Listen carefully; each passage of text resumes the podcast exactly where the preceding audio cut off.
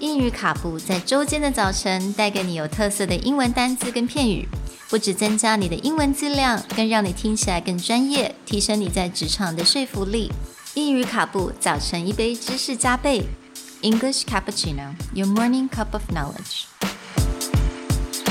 Good morning, everyone, Good morning. and welcome back to English Cappuccino. Today's word galvanize, a verb meaning to shock or excite someone into taking action. It's spelled G A L V A N I Z E. 那今天的单字是 galvanize，它是个动词，那它的意思就是去刺激某人去做某件事情。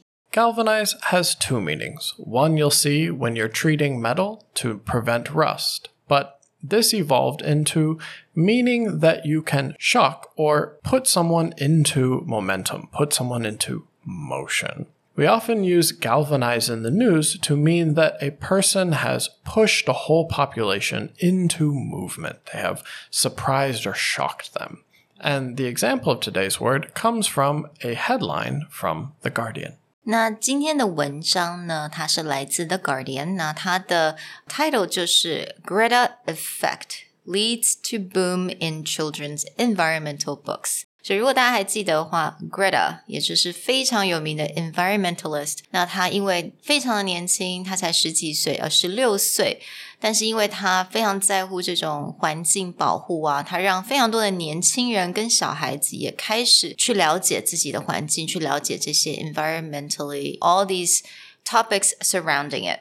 那所以它我们就用 galvanize，因为它的这些这些 activity，它的这些行为去刺激了所有的年轻人跟小孩子。 When using galvanize, be sure that you're using in a context that there was a sudden shift. This is not something that happens slowly over time, but galvanize that shock or surprise. So there's a sudden boom or a sudden change in people's behaviors. In the case of the Greta effect, they're talking about a young environmentalist found a way to suddenly shift a lot of young people's perspectives or shift a lot of people to giving more attention to the youth and the actions they are taking.